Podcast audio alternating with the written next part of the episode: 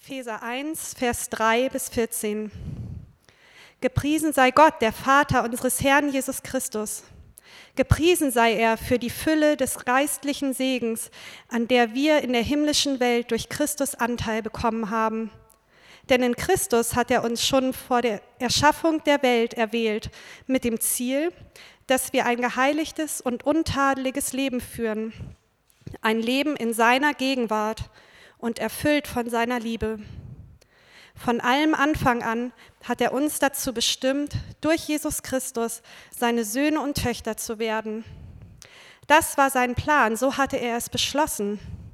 Und das alles soll zum Ruhm seiner wunderbaren Gnade beitragen, die er uns durch seinen geliebten Sohn erwiesen hat. Durch ihn, der sein Blut für uns vergossen hat, sind wir erlöst. Durch ihn sind uns unsere Verfehlungen vergeben. Daran wird sichtbar, wie groß Gottes Gnade ist. Er hat sie uns in seiner ganzen Fülle erfahren lassen. In seiner Gnade hat er uns auch alle nötige Weisheit und Einsicht geschenkt. Er hat uns seinen Plan wissen lassen, der bis dahin ein Geheimnis gewesen war und den er, so hatte er es sich vorgenommen und hatte er beschlossen, durch Christus verwirklichen wollte, sobald die Zeit dafür gekommen war.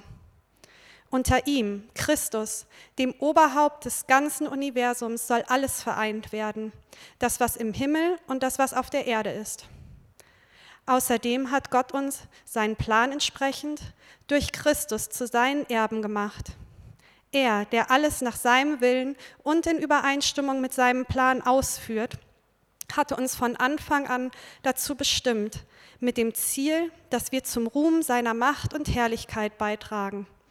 Wir alle, die wir unsere Hoffnung auf Christus gesetzt haben. Auch ihr gehört jetzt zu Christus.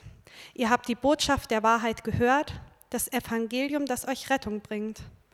Und weil ihr diese Botschaft im Glauben angenommen habt, hat Gott euch, wie er es versprochen hat, durch Christus den Heiligen Geist gegeben. Damit hat er euch sein Siegel aufgedrückt, die Bestätigung dafür, dass auch ihr jetzt sein Eigentum seid. Der Heilige Geist ist gewissermaßen eine Anzahlung, die Gott uns macht, der erste Teil unseres himmlischen Erbes.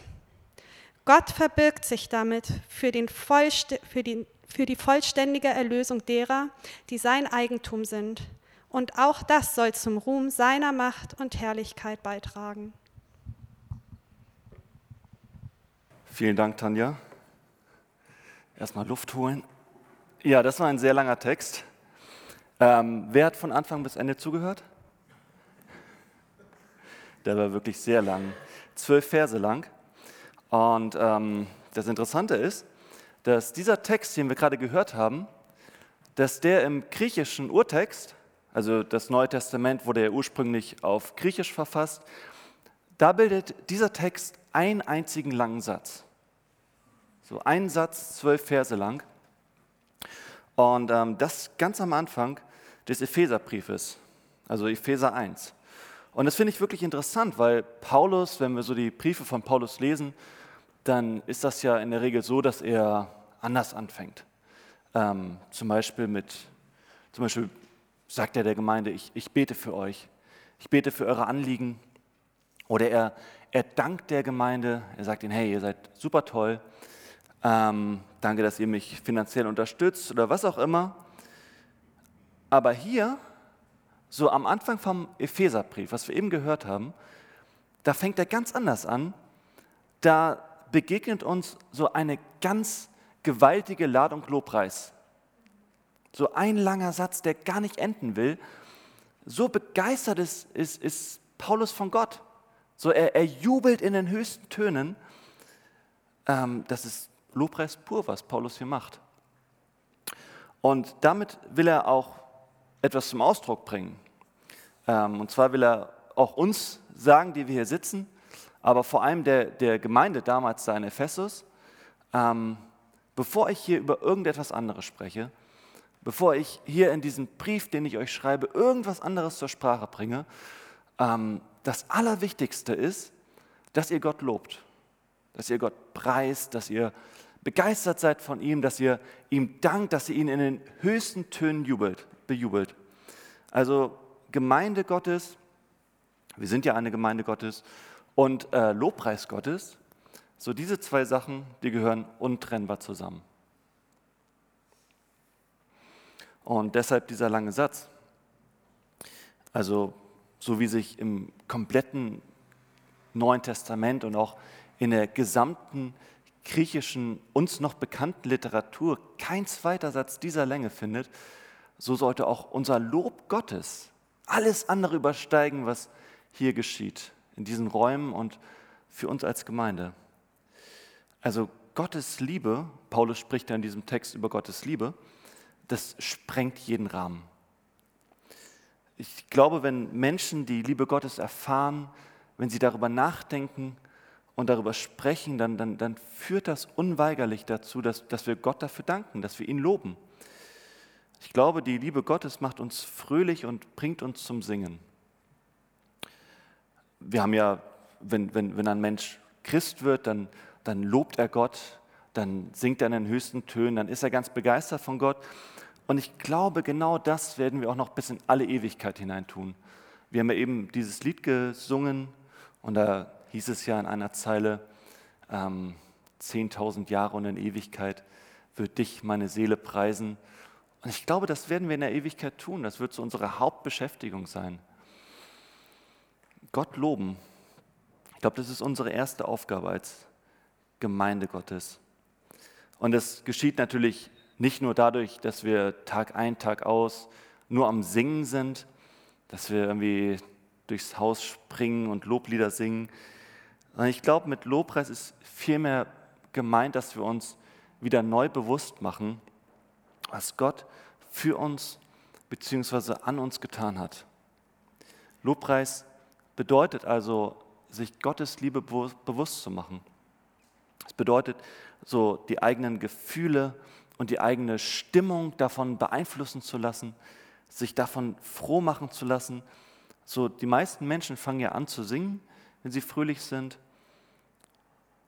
Aber zuerst ist Lobpreis dieses Bewusstmachen der Liebe Gottes und dann natürlich auch die Begeisterung, die darauf folgt. Aber lasst uns mal in den Text reinschauen. Was sagt dieser, dieser lange Satz, den wir eben gehört haben, was sagt er eigentlich über Gottes Liebe aus? Worin äußert sich Gottes Liebe zu uns? Es ist super interessant und ich wette, es ist den meisten von euch auch nicht aufgefallen, eben beim Hören des Textes, denn ähm, Paulus gibt diesem Text so eine ganz bestimmte Struktur.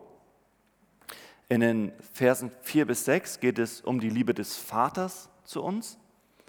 Oder sehen wir es auch? In den Versen 7 bis 12 um die Liebe des Sohnes, also von Jesus zu uns.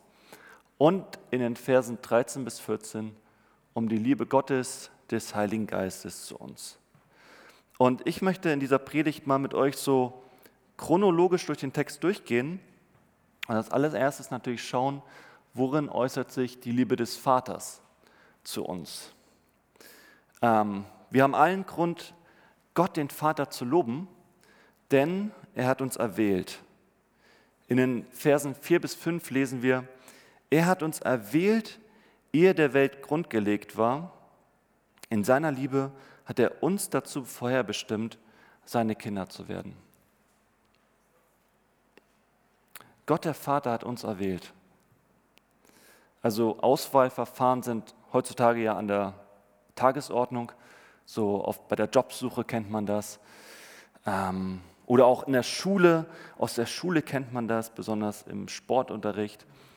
Ähm, wenn, Mensch, wenn Mannschaften gewählt werden, wer wird hineingewählt, wer nicht, wer wird als erstes gewählt, wer erst später, wer bleibt bis zum Ende da sitzen und vielleicht können sich einige von euch noch daran erinnern und vielleicht können sich auch einige von euch noch an dieses, an dieses Gefühl dabei erinnern.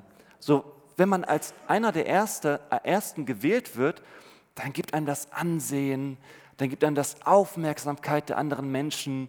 Der Typ, der da wählt, der, der, der gibt einem eine Menge Vertrauen entgegen.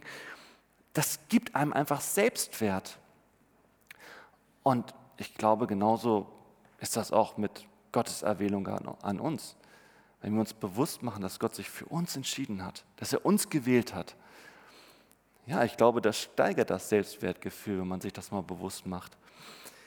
Unsere westliche Gesellschaft, also auch wir hier in Hamburg, ähm, wir sind ja davon geprägt, dass wir, dass wir selbst wählen dürfen. Wir wählen unsere Kleidung selbst. Wir haben x Möglichkeiten zu entscheiden, was wir essen. In anderen Teilen der Welt kommt wirklich jeden Tag nur Reis auf den Tisch. Ich habe Freunde, die haben sich dazu entschieden, halt nur noch Fair Trade einzukaufen oder nur Dinge zu kaufen, wo auch das Biosiegel drauf ist. Ähm, bei allem und bei allem haben wir eine große Bandbreite an Wahlmöglichkeiten. Sei es für manche von uns die Wahl des Studiums oder für jeden von uns ähm, die Wahl des Partners. Gut, meine Wahl ist da schon ein bisschen eingegrenzt, weil ich mich schon entschieden habe. Aber wir dürfen uns selbst entscheiden, welchen Beruf wir erwählen, wo wir leben. So vieles heutzutage ist wirklich nur von meiner eigenen Entscheidung abhängig. Von meinem eigenen Gutdünken, von meiner eigenen Entschlossenheit und oftmals auch von meiner eigenen Willensstärke. Aber das, was Paulus hier anspricht, das geht in eine ganz andere Richtung. Dass wir, wir, die wir hier sitzen auch, dass wir mit Gott in Beziehung treten dürfen, das hat nicht nur etwas mit unserer eigenen Entscheidung zu tun. Also Paulus spricht hier von einer Erwählung oder man könnte eher sagen, so von einem erwählt worden sein, das Menschen nicht wirklich beeinflussen können. Und Paulus selbst, der weiß ja, was es heißt, erwählt zu sein in Christus. Vielleicht erinnern sich einige von euch noch an den Familiengottesdienst Anfang Juni. Oh ja, da haben wir ihn auch. Ähm, Paulus. Ja, Paulus hat uns da höchstpersönlich erzählt, wie er Gottes Erwählung empfunden hat. Wie er plötzlich so ein, ein, ein helles Licht sah auf dem Weg nach Damaskus und Jesus ganz direkt ihn ansprach und sagte, Paulus, dich erwähle ich. Und da konnte Paulus einfach nicht anders, als an Jesus zu glauben. Die Bibel ist voll von erwählten Menschen. Aber ganz ehrlich, ich finde das wirklich schwer. Also diese ganze Erwählungsthematik, vor allem wenn ich mir bewusst mache, was da in dem Text steht. Ich weiß nicht, ob ihr so gut zugehört habt, aber wahrscheinlich schon. Da stand ja drin, dass, dass Gott sich für uns entschieden hat, dass er uns erwählt hat, noch bevor er irgendetwas anderes auf dieser Welt geschaffen hat, ähm, dass er sich für dich und für mich entschieden hat.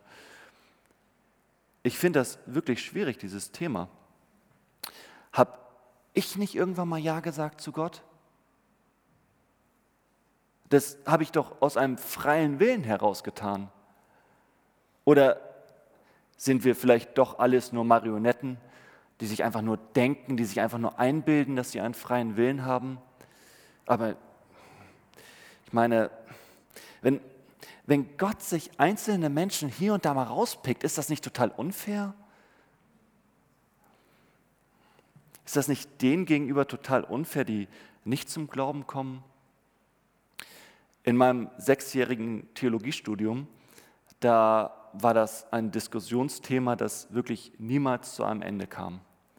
Da haben die Leute sich wirklich, wenn der Unterricht schon zu Ende war, saßen noch zwei Stunden zusammen, haben darüber diskutiert. Und ich, ich finde es auch, auch wirklich schwierig. Wie ist das denn nun? Auf der einen Seite entscheidet Gott, was geschieht, und auf der anderen Seite entscheide ich, was geschieht. Habe ich einen freien Willen? Ich meine, das Problem leuchtet ein, oder? Also, wenn es nun 100% Gottes Entscheidung war, wo bleibt dann meine freie Entscheidung, mein freier Wille? Also, ich will mich gar nicht zu lange mit dieser Frage aufhalten, aber ich möchte trotzdem kurz darauf eingehen, ähm, weil ich ja am Anfang über, darüber gesprochen habe, dass wir Gott loben. Aber ich weiß ganz genau, dass es manche Leute auch davon abhalten kann, Gott wirklich als einen guten und gerechten Gott anzubeten, wenn diese Frage für sie nicht geklärt ist. Also die Spannung besteht zwischen Gottes freiem Willen und unserem menschlichen freien Willen. Und ich denke, wir müssen diese Spannung auch so stehen lassen. Ich erkläre euch warum. Meiner Meinung nach nämlich ist sie gar nicht aufzulösen. Wir müssen damit leben. Ich persönlich kann auch ganz gut damit leben, denn ihr müsst mal einiges, ein, eine Sache bedenken. Wenn wir so uns über den Zusammenhang zwischen menschlichem und göttlichem Gedanken machen, dann ist das nicht die einzige Spannung, die uns begegnet. Genauso ist es nämlich zum Beispiel mit Jesus Christus. Da sagen wir auch, ja, Jesus ist 100% Gott und er ist 100% Mensch. Ja, wie soll das gehen? Oder bei der Bibel sagen wir das. Bei der Bibel sagen wir auch, ja, sie ist 100% Gottes Wort an uns. Die meisten von uns sagen das. Und sie ist 100% menschliches Wort. Ich meine, Menschen haben die Bibel aufgeschrieben. Wenn wir die Bibel lesen, dann sehen wir, der Charakter dieser Menschen, die Kultur, der Kontext hat seinen Einfluss, den können wir darin wiederentdecken. Beides gilt und hebt sich nicht auf.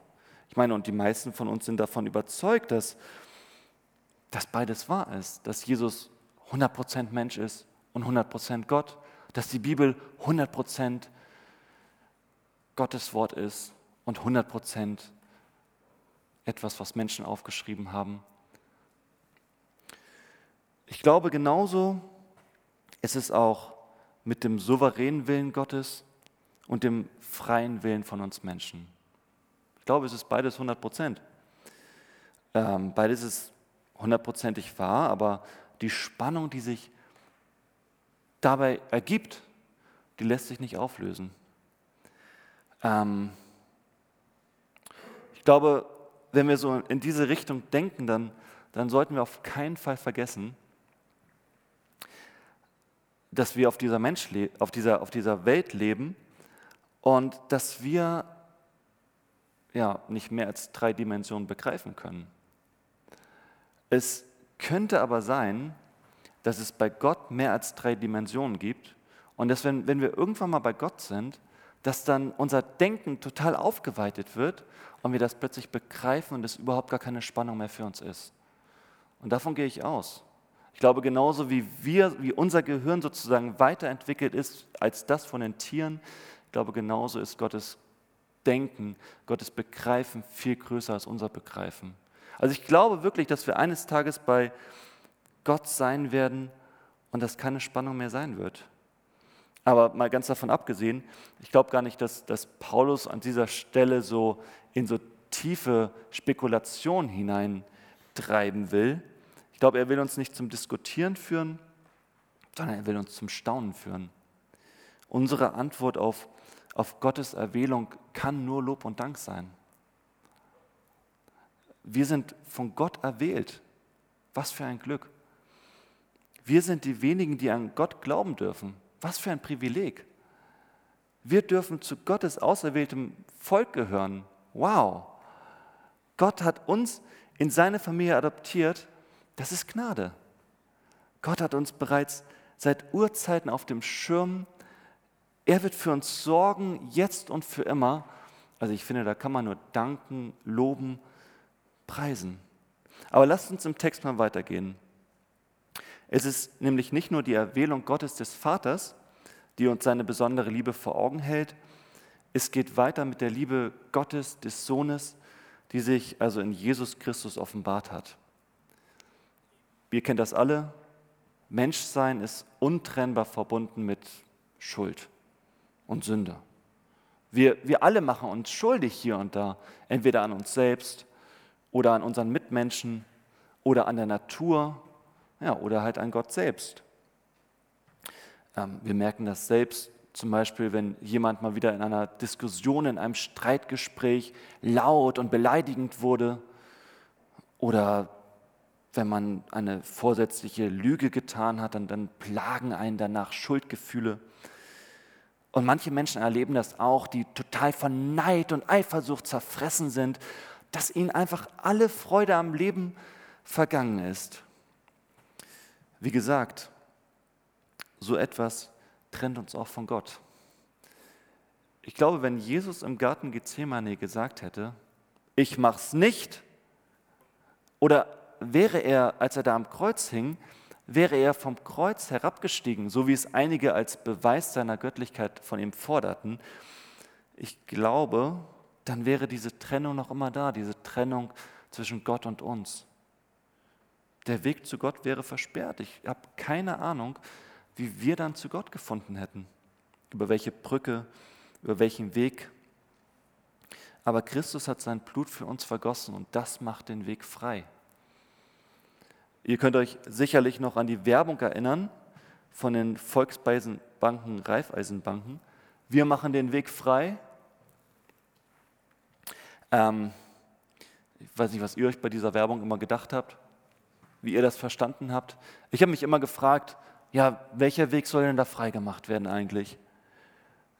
Und ich habe mir mal darüber Gedanken gemacht und ich, ich denke, also das ist jetzt keine Schleichwerbung hier, das habe ich einfach nur so rausgesucht, weil es wirklich gut passt. Weil ich denke, die Bank, die Bank sprach da bei dieser oder spricht da bei dieser Werbung über die Kredite, die sie dem Kunden gewährt.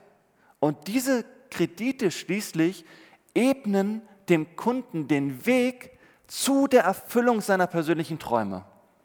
Also so frei nach dem Motto, hier ist der Kredit, 50.000 Euro oder 350.000 Euro der Weg ist frei. Jetzt kannst du dir deine Träume erfüllen. Jesus hat den Weg für uns frei gemacht. Den Weg zu Gott, den Weg zum ewigen Leben. Ich, ich will mir gar nicht vorstellen, ich will mir, will mir gar nicht denken, wie teuer ewiges Leben ist. Keine Ahnung, vielleicht könnte man da irgendeine Zahl nennen. Wahrscheinlich ist es unbezahlbar, aber Jesus ist derjenige, der der uns so einen hohen Kredit gewährt, damit wir das bekommen können. Ich glaube, wir alle brauchen diesen Kredit und wir alle müssen diesen Kredit bei Jesus erfragen. Man könnte so sagen, wir saßen alle in der Todeszelle fest. So der, der Tod war uns bereits sicher oder wir, wir waren schon geistlich tot. Die Bibel nennt das so geistlich tot. Und das Lösegeld, das nötig war, um uns aus dieser Todeszelle freizukaufen, das überwog unser persönliches Budget bei weitem. Aber die gute Nachricht lautet, Jesus gewährt diesen Kredit einem jeden, der ihn darum bittet. Wenn wir ernsthaft darum bitten, dann, dann gibt er den Kredit raus und wir müssen auch nichts zurückbezahlen, sondern es ist alles geschenkt. Wir müssen für unsere, unsere Schuld nicht mehr selbst bezahlen. Ich meine, wie viele Leute in unserer Umgebung zerbrechen oder, oder ja, zerbrechen darunter, dass sie, dass sie alleine damit zurechtkommen müssen, so mit ihren Abgründen, mit Sünde und Versagen, dass sie niemanden haben, der ihnen diese Schuld abnimmt.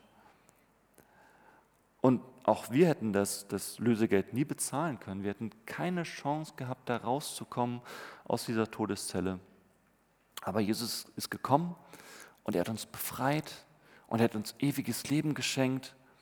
Und er sagt von sich selbst, ich bin das Leben. Und ich bin gekommen, damit sie Leben haben und damit sie es im Überfluss haben. Wow, was für eine Aussage. Wir sind frei. Wir dürfen jetzt in Freiheit leben. Wir sind nicht mehr eingesperrt, wir, wir, wir, wir liegen nicht mehr in, in Ketten fest. Jesus hat uns frei gemacht von der Sünde, die unser Leben schwer macht und, und die uns die Freude am Leben raubt. Und jetzt die Frage, lebst du schon in dieser Freiheit? Also ich spreche jetzt nicht so von der ewigen Befreiung, dass wir irgendwie das ewige Leben bekommen haben, sondern, sondern hier und jetzt. Lebst du schon befreit von aller Schuld? Es, es gibt Lebensbereiche, in denen sind wir noch Gefangene da nehmen wir Gottes Freispruch für uns noch nicht komplett in Anspruch. Da fühlen wir uns noch nicht erlöst und befreit und da müssen wir Jesus noch ranlassen. So, manche Menschen zum Beispiel liegen im Streit mit einem anderen Menschen. Ähm, auch unter Christen kommt das vor, obwohl Gott gesagt hat, ey, das ist mir super wichtig, dass ihr Einheit habt. Ähm, oder ja, andere Menschen, die erliegen immer wieder so ihren ihren, ihren negativen Emotionen und lassen sich von destruktiven Gefühlen alle Freude am Leben zerstören. oder auch von der Liebe zum Mitmenschen ablenken. Ähm, manche Menschen, die haben übertriebene Zukunftsängste. Ja, da brauchen wir auch Befreiung.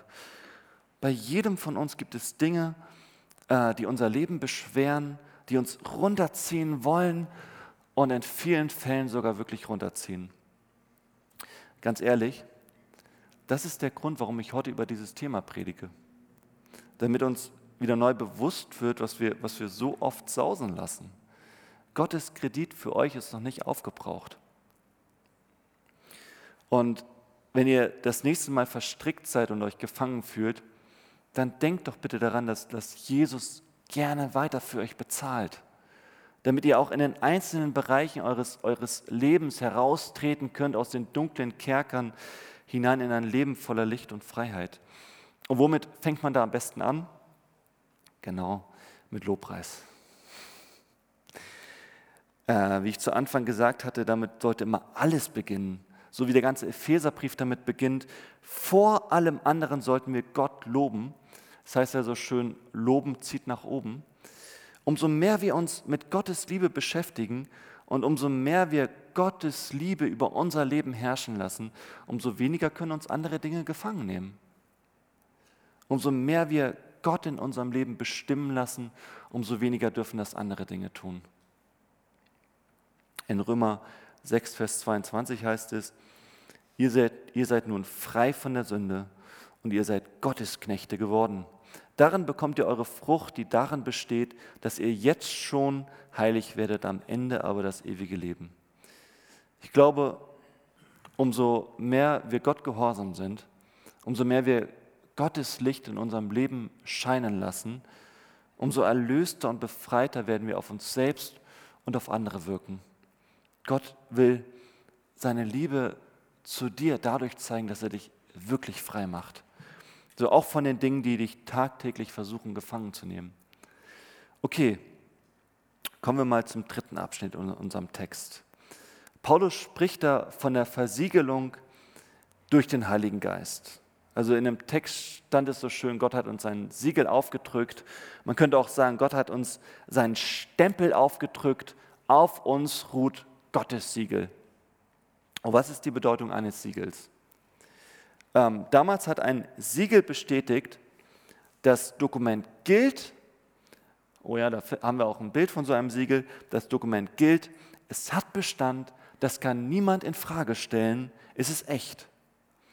Und genauso ist das auch mit dem Heiligen Geist in einem Menschen. So, wenn ein Mensch den Heiligen Geist hat, dann, dann ist das die Bestätigung, dieser Mensch gehört zu Gottes Familie.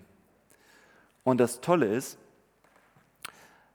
wenn ein Mensch dann den Heiligen Geist erhalten hat, dann gibt Gott Brief und Siegel darauf.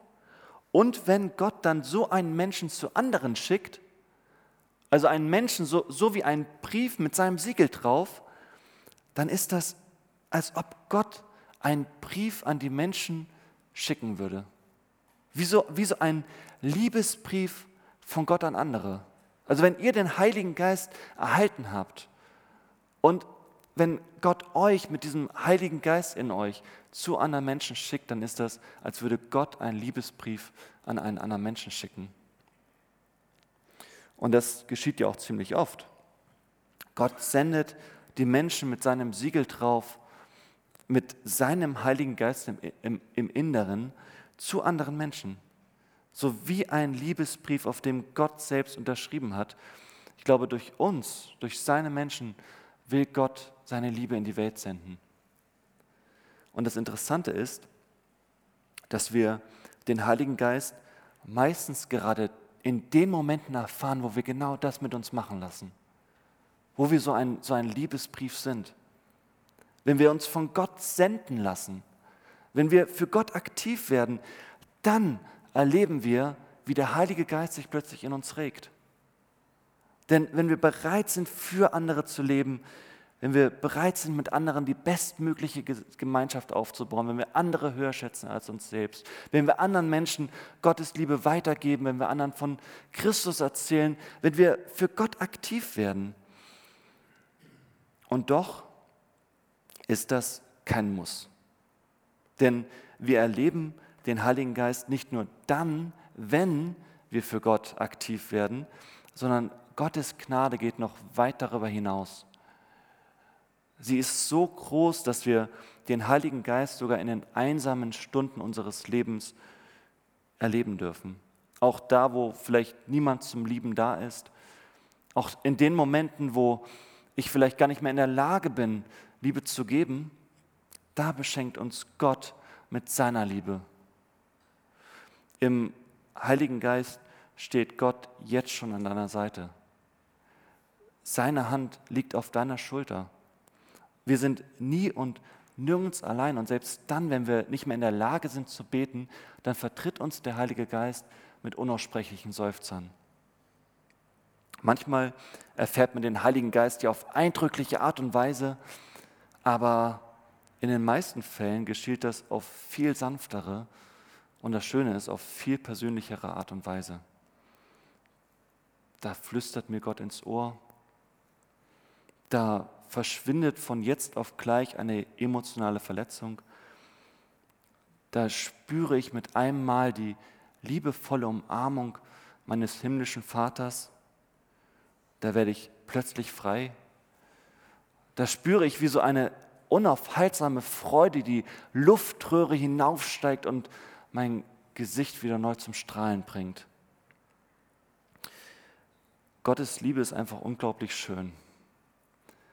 Sie ist der Grund für unseren Lobpreis. Und wenn wir das jetzt gleich tun werden, singen für Gott Lobpreis, ihr könnt schon mal nach vorne kommen, dann wünsche ich jedem von euch, dass euch diese Liebe Gottes wieder neu bewusst wird. Dass diese Liebe Gottes der Grund ist, warum ihr die Lieder, die Lieder gleich singen werdet und dass du Gottes Liebe wieder neu zu spüren bekommst. Amen.